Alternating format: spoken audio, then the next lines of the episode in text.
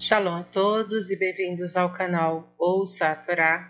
Vamos para a quinta aliada para Shah Shemot, que está no livro de Êxodo, no capítulo 3, versículo 16. Vamos ler até o versículo 17 do capítulo 4. Vamos abrahar?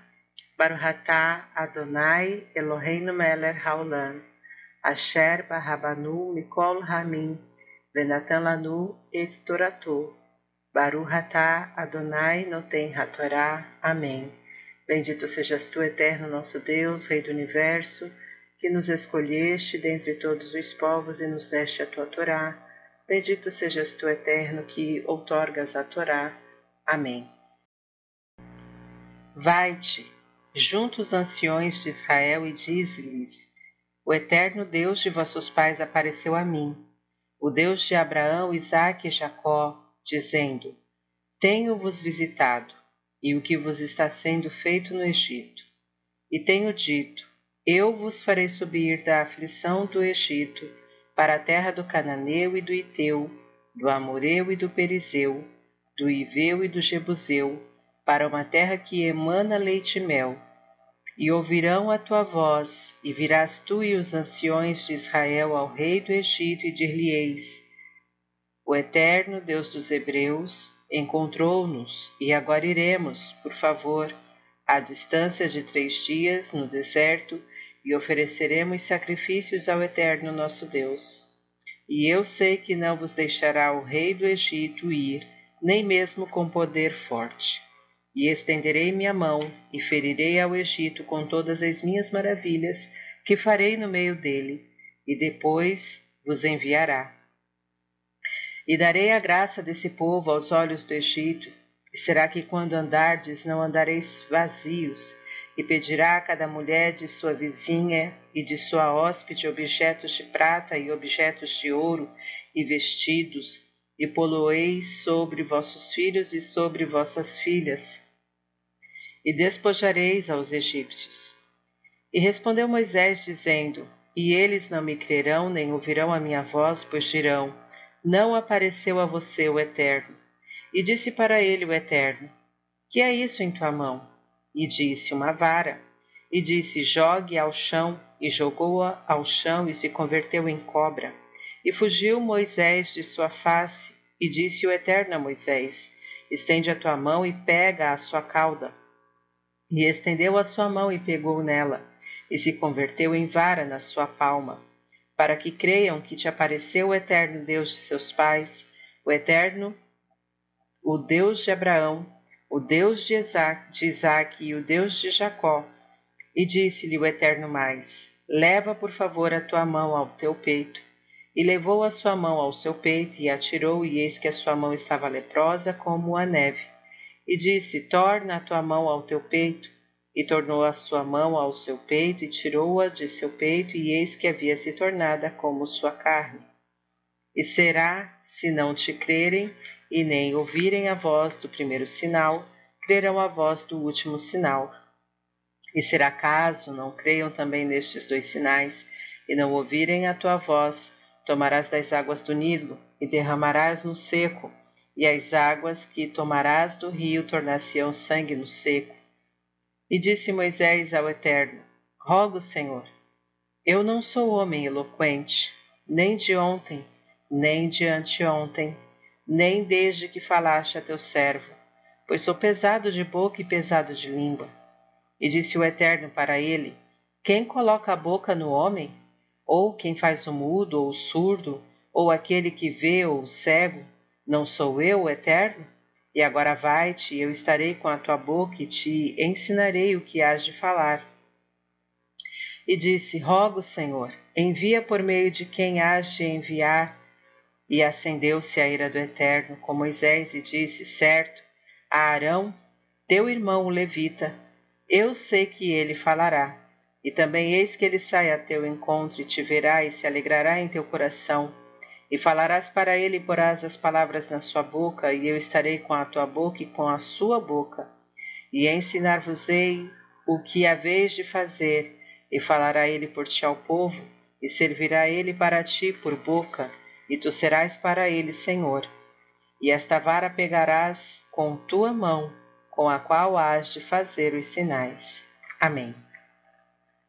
Baruch Adonai, Eloheinu Meller Haolam, Natan Lanu Torah Temet, Verraie Olam Atah Betochenu, Baruch Adonai Noten HaTorah. Amém. Bendito sejas tu, eterno nosso Deus, Rei do Universo, que nos deste a Torá da verdade, com ela a vida eterna plantaste em nós. Bendito sejas tu, eterno, que outorgas a Torá. Amém. Vamos então aos comentários com relação a essa aliá de hoje. Versículo 21 Não andareis vazios. Segundo as leis da Torá, quando o amo liberta o seu escravo, não pode despachá-lo com as mãos vazias, conforme Deuteronômio 15, 12 a 15. Versículo 1 do capítulo 4: Nem ouvirão a minha voz. Moisés receava que, ao saber da negativa do Faraó em atendê-lo, o povo pudesse convencer-se de que Moisés não era o verdadeiro emissário de Deus, caso contrário, o Faraó tê-lo-ia atendido prontamente Versículo 3: E fugiu Moisés. O Midrash faz referência à conversa que uma senhora pagã da antiga Roma teve com o rabino José para demonstrar melhor a onipresença de Deus. Meu Deus é mais poderoso que o teu, disse ela. Moisés ficou imóvel, escondendo sua face, quando a divina providência apareceu-lhe na sarça ardente. Porém, quando viu a serpente, que é o meu Deus, teve medo e fugiu para escapar dele. O rabino lhe respondeu: Quando nosso Deus se revelou na sarça, não havia lugar para onde Moisés pudesse fugir, já que nosso Deus se encontra em todo lugar. Porém, no caso da serpente, que é teu Deus, é suficiente correr uns passos para escapar dele.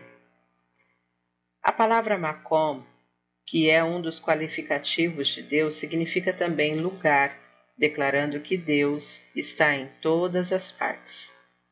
Versículo 6: Estava leprosa. Deus fez isso como castigo por haver falado, e eles não me crerão. Versículo 1: Pois a pessoa que fala mal do seu próximo é atacada de lepra, conforme o caso de Miriam em número, Números 12, 1 a 10. Versículo 9: Águas do Nilo. Como o Nilo era também um deus para os egípcios, a transformação dessas águas em sangue serviria para mostrar que quando Deus pune uma nação, ele primeiro prova que seus deuses são fracos, conforme Rashi.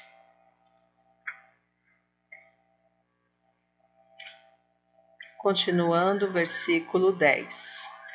Não sou homem eloquente. Além da gagueira, Moisés argumentou que, como havia saído do Egito ainda jovem, talvez o, o idioma egípcio que ele falava não fosse suficiente para expressar-se perante o Faraó.